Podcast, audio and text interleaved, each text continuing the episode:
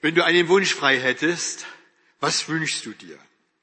Wir Menschen haben ja Wünsche und Sehnsüchte in uns. Wir leben mit Träumen und mit Hoffnungen. Die eher verkopften unter uns, die träumen nicht so vieles. Die eher emotionaleren unter uns, die haben vielleicht ganz viele Träume. Die Märchen, die ich kurz angedeutet hatte, die machen uns das deutlich. Wenn du einen Wunsch frei hättest, was würdest du dir heute Morgen wünschen? Wünsche gehören zu unserem Menschsein. Wünsche haben wir, glaube ich, alle und haben wir irgendwie doch auch immer. Nur ganz selten sind vielleicht jene Augenblicke, wo wir innehalten und dankbar sind und bekennen, eigentlich bin ich wunschlos glücklich. Wobei dieses eigentlich ja auch schon andeutet, dass es vielleicht doch noch einen kleinen Wunsch geben könnte. Sicher, niemand glaubt von uns, dass jetzt gleich eine Fee hier hereinkommt und uns fragt, wenn du drei Wünsche frei hast, dann. Und natürlich wissen wir auch, dass es mit den Sternenschnuppen so eine Sache ist, wenn wir im Sommerhimmel hochschauen und dieses sehen und uns dann ganz schnell und heimlich etwas wünschen. Ausgesprochen werden darf es zwar nicht, weil sonst der Wunsch nicht in Erfüllung geht. Ob das klappt, sei heute Morgen mal dahingestellt. Wünsche haben wir. Herzenswünsche tragen wir bei uns. Und vielleicht hängen wir einer Sternstunde manchmal deswegen nach, weil sich in diesem kurzen Moment unser Innerstes öffnet und sich uns kundtut. Was wir ersehnen, was wir erstreben, was wir hoffen, was wir wollen, für einen Moment blitzt es auf.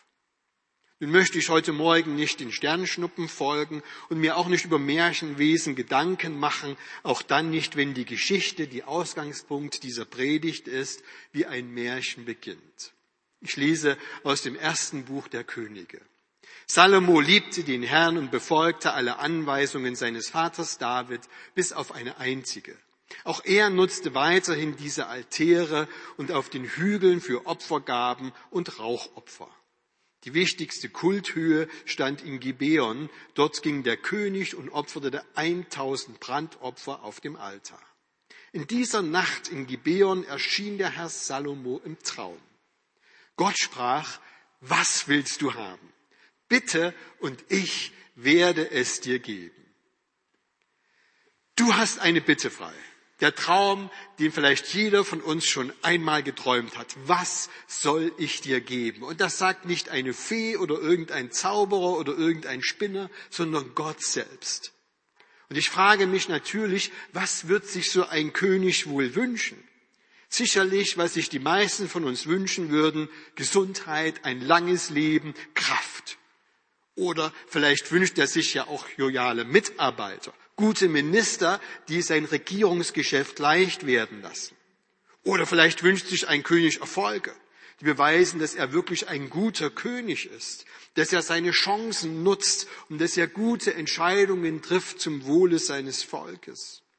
Vielleicht wünscht er sich Siege über seine Gegner, keine Ahnung. Vielleicht wünscht er sich auch nur Ansehen oder Ruhm oder Macht oder ganz viel Geld, um sich noch mehr Schlösser bauen zu können. Was wünscht sich wohl ein König? Wir lesen weiter im ersten Buch der Könige. Salomo antwortete, Du hast deinem Diener David, meinem Vater, so viel Gutes getan, weil er ehrlich und wahrhaftig und dir von Herzen treu war. Diese Güte hat bis heute Bestand, denn du hast ihm einen Sohn geschenkt und damit zeigt er ganz unbescheiden auf sich, der nun auf seinem Thron sitzt. Herr mein Gott, nun hast du deinen Diener anstelle meines Vaters David zum König gemacht. Aber im Grunde bin ich doch noch ein Kind, das nicht weiß, was es tun soll. Hier stehe ich inmitten deines erwählten Volkes, das so groß ist, dass niemand es mir zählen kann. Schenke deinem Diener ein gehorsames Herz damit ich dein Volk gut regiere und den Unterschied zwischen gut und böse erkenne. Denn wer könnte dieses große Volk, das dir gehört, regieren? Wom. Salomo wünscht sich kein langes Leben. Er wünscht sich weder Reichtum noch Macht. Nicht einmal den Sieg über seine Gegner wünscht er sich. Salomo sagt, gib mir ein verständiges Herz Und das hebräische Wort könnte man auch übersetzen mit Gib mir ein hörendes Herz, damit ich dein Volk gut regieren kann, damit ich unterscheiden kann, was gut und was böse ist. Das ist alles. Das ist der Wunsch eines Königs, zu dem Gott kommt und sagt, du kannst dir wünschen, was du willst, ich tue es dir. Doch wie weitreichend ist dieser Wunsch eigentlich? Salomo hat offensichtlich erkannt, obwohl er selber von sich sagt, ich bin doch noch ein Kind, was ein Politiker wirklich braucht, nämlich bleibendes Verständnis für sein Volk, das Volk, das ja immer auch Gottes Volk ist. Salomo weiß offensichtlich schon, wie gefährlich Macht werden kann, denn sie korrumpiert. Sie lässt die Mächtigen blind werden für das, was einer Gemeinschaft doch gut und förderlich ist. Salus Salomos Wunsch ist, sein Gefolg gerecht und gut zu regieren. Salomo möchte sein Volk so regieren, dass keiner unterdrückt wird, dass niemand ins Abseits gerät, dass durch Rechtsbeugung keine Lebenschancen genommen werden. Salomo möchte, dass die Freiheit nicht beschränkt und behindert wird und dass die Menschen zu ihrem Recht kommen. Er möchte, dass alle in seinem Volk menschlich und würdig leben können. Und dazu gehört für ihn auch gerechter Lohn und gerechte Steuern zu bezahlen. Alle sollen angemessene Chancen für ihre Zukunft erhalten.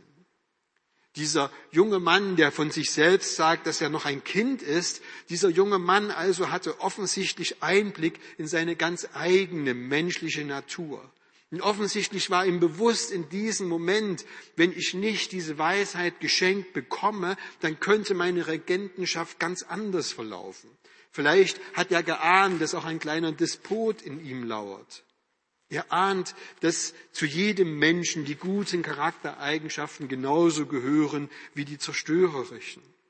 Und seine Bitte spiegelt wider, dass er diese Ahnung umsetzt und dass er deswegen etwas braucht, das außerhalb seines Wissens und Denkens und Könnens ist.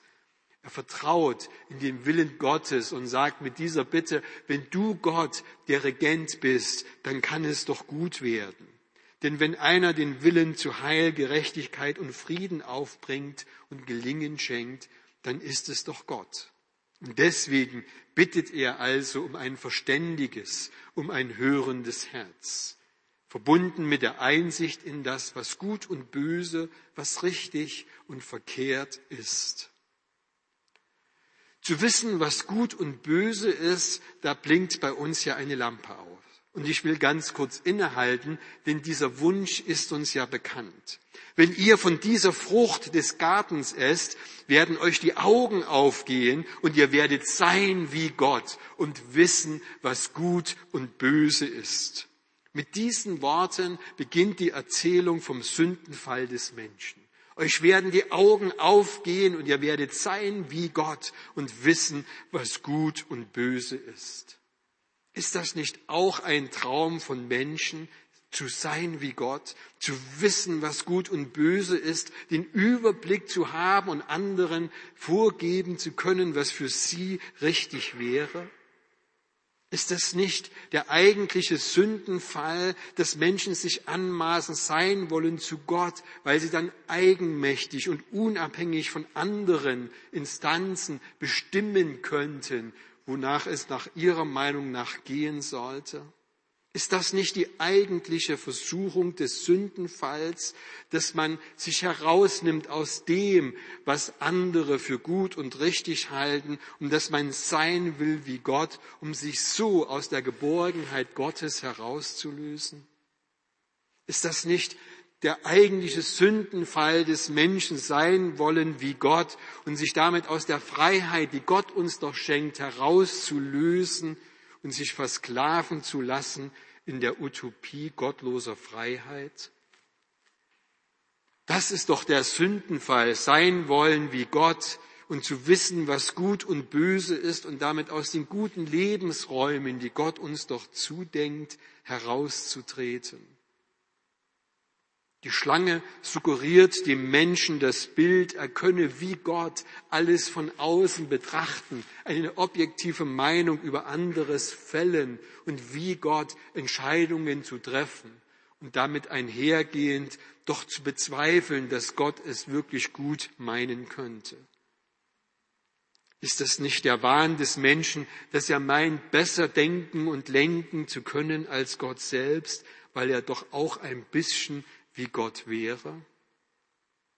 Zurück zu Salomo.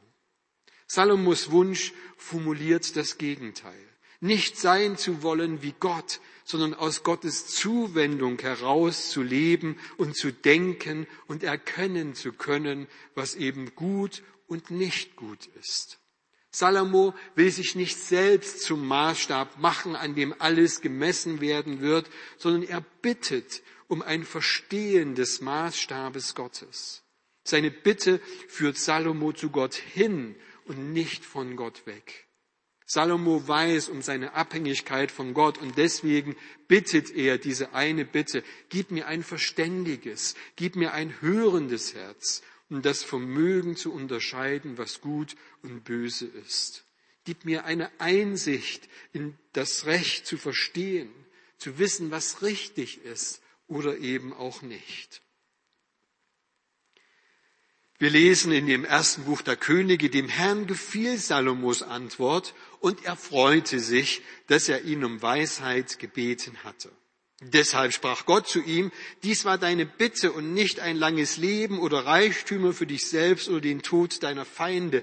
Darum will ich dir geben, worum du mich gebeten hast. Ich schenke dir Weisheit und Verstand, wie kein Mensch vor dir sie besaß und keiner sie mehr besitzen wird. Und darüber hinaus gebe ich dir, worum du mich nicht gebeten hast, Reichtum und Ehre. Dir wird kein König gleichkommen, solange du lebst. Wenn du mir gehorchst und meine Gesetze und Gebote hältst, wie dein Vater David es getan hat, schenke ich dir auch ein langes Leben. Wow. Da erwachte Salomo aus seinem Traum und merkte, dass er das alles nur geträumt hatte. Aller Legendenbildung zum Trotz, Salomo wachte auf und merkte, dass er geträumt hatte. Und dennoch ist es eine tolle Geschichte. Die Geschichte eines Traumes und so wie viele Geschichten von Träumen ja auch in die Bibel eingegangen sind. Es ist deswegen keine spinnerte Geschichte, keine Geschichte zur Belustigung oder Unterhaltung von uns, weil es sonst nichts anderes Lustiges gäbe. Es ist auch nicht eine Legendenbildung, die aufzeigt, warum König Salomo bis heute bekannt ist und wie er zu Ruhm und Reichtum gekommen sein könnte. Nein, diese Geschichte, die uns im ersten Buch der Könige erzählt wird, ist eine zutiefst menschliche Geschichte. Denn sie holt dich und mich dort ab, wo doch auch wir stehen mit unseren Wünschen und unseren Träumen und unseren Fantasien. Und ihr Lieben, ein verständiges Herz zu erbitten, könnte das nicht auch heute Morgen ein Herzenswunsch für einen jeden von uns sein? Ich ertappe mich dabei, dass mein Herz manchmal sehr unverständlich ist. Trotz meines Verstandes, trotz meines analytischen Denkens, trotz all meiner Bemühungen, mich weiterzubilden, um zu verstehen und zu begreifen. Das ist der Kopf, angefüttert mit Wissen, vollgepumpt mit Verstehen, überflutet mit intellektuellen Reizen.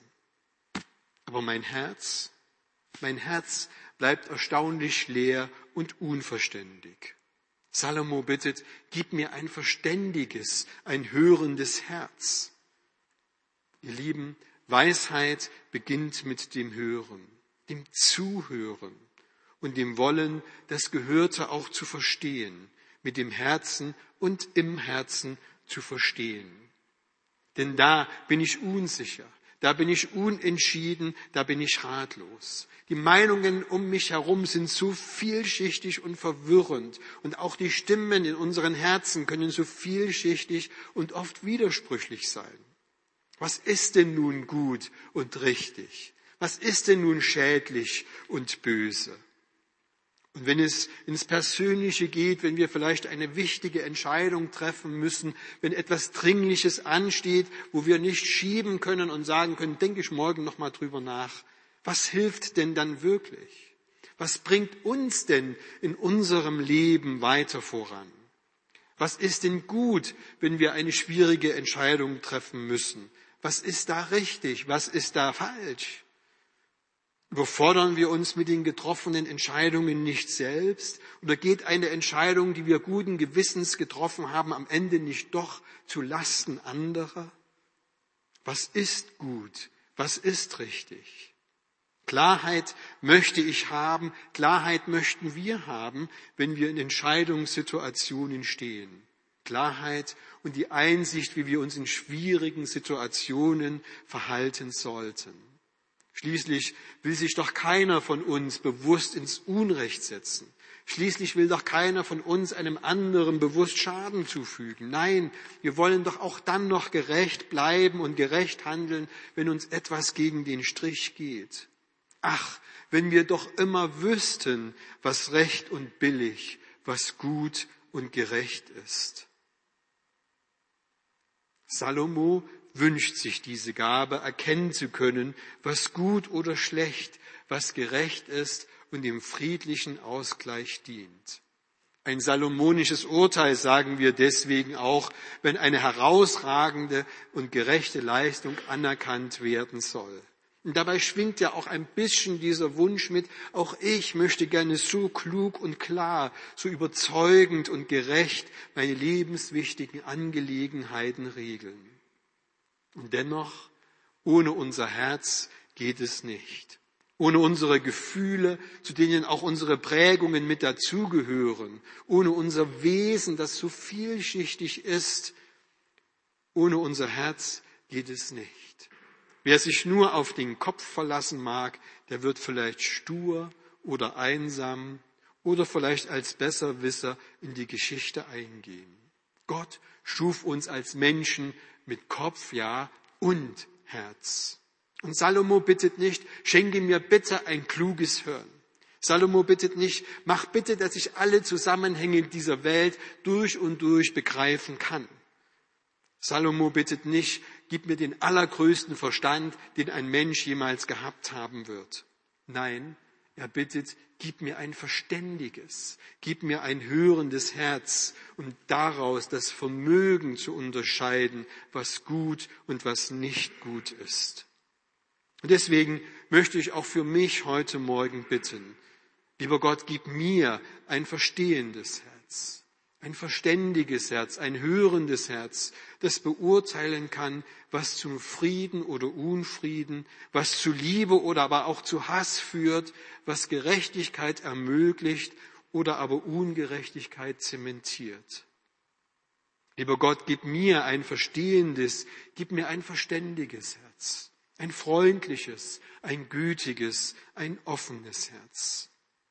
Schenke mir ein hörendes Herz, Schenke mir das Vermögen, hinzuhören und zu verstehen, zuzulassen, dass andere Stimmen auch in mich kommen und sie nicht gleich abzulehnen.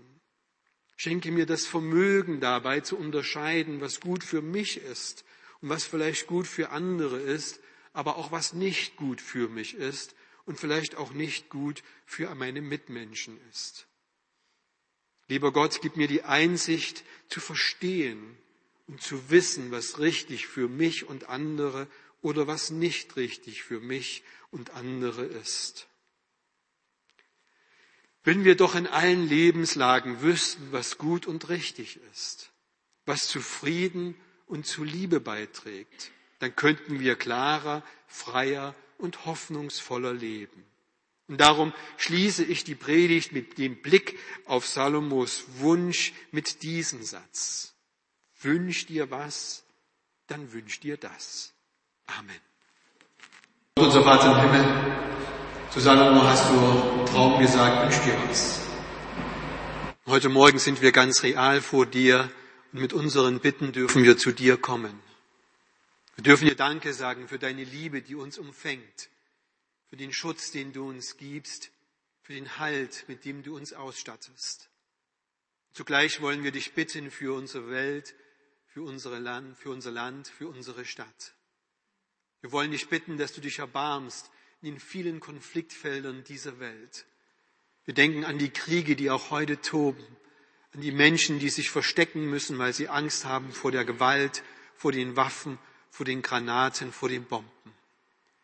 Wir bitten dich, du großer Gott, erbarme dich und schenke Friedensstifter in unserer Welt. Gib, dass nicht nur der Krieg gesucht, sondern auch der Frieden gefunden werden kann. Du großer Gott, wir bitten dich sehr, dass du mit deinem Erbarmen in unsere Welt kommst.